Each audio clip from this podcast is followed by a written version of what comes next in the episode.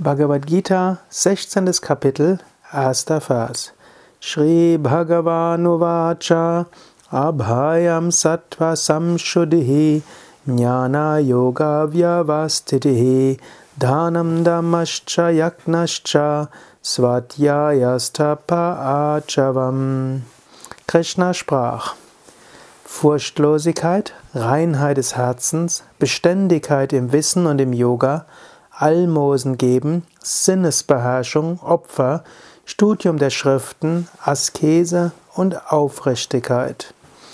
Dies ist der erste Vers, in dem Krishna über Eigenschaften spricht, die man im Yoga kultivieren sollte. Es gibt drei Verse mit einer großen Aufzählung von verschiedenen Eigenschaften. Du kennst wahrscheinlich die fünf Yamas von Patanjalis Yoga Sutra, Ahimsa, Satya, Asteya, Brahmacharya, Aparigraha.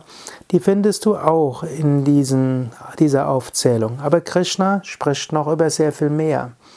Es rentiert sich durchaus, diese bewusst zu entwickeln. Du könntest dir vornehmen, dass du in einem Jahr all diese Eigenschaften entwickeln willst.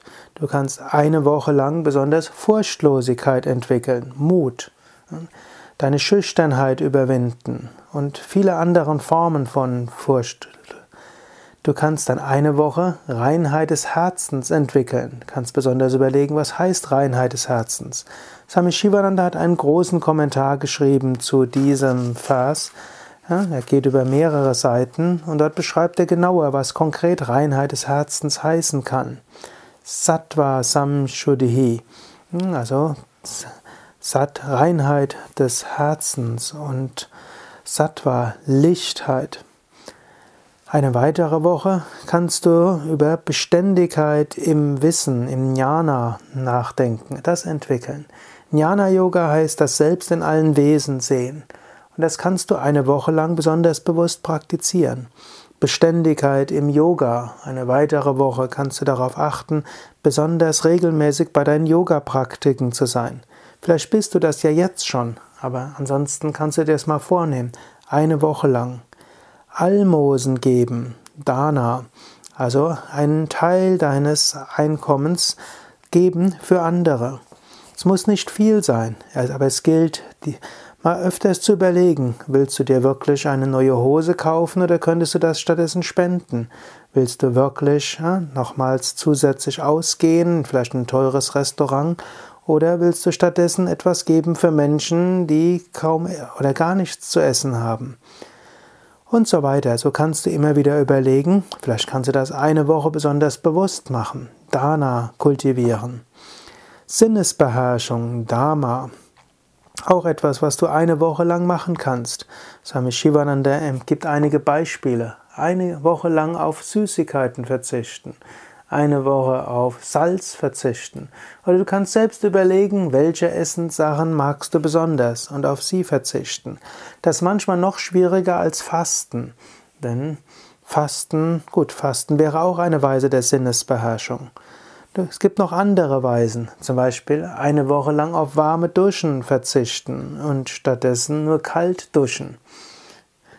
Oder eine Woche lang auf dem Boden schlafen statt in warmem Bett. Also verschiedene Möglichkeiten der Sinnesbeherrschung. Opfer. Hm? Du kannst überlegen, was du für Opfer bringen willst. Opfer für andere. Hm? Oder auch natürlich Yajna wörtlich sind Feuerrituale. Aber du könntest auch sonst überlegen, was könntest du vielleicht besonders opfern für andere. Studium der Schriften. Indem du den Bhagavad Gita Podcast anhörst, studierst du ja diese Schrift. Du kannst das auch eine Woche besonders bewusst tun. Askese. Askese bewusst Dinge tun, die dir keinen Spaß machen. Bewusst das Gute tun, was dir unangenehm ist. Das hilft deine deine Geisteskraft zu stärken. Aufrichtigkeit als nächstes, ein anderer Wort für Satya. Sei aufrichtig, eine Woche lang, auch keine Übertreibungen, keine Notlügen, nicht schwindeln, sondern aufrichtig sein.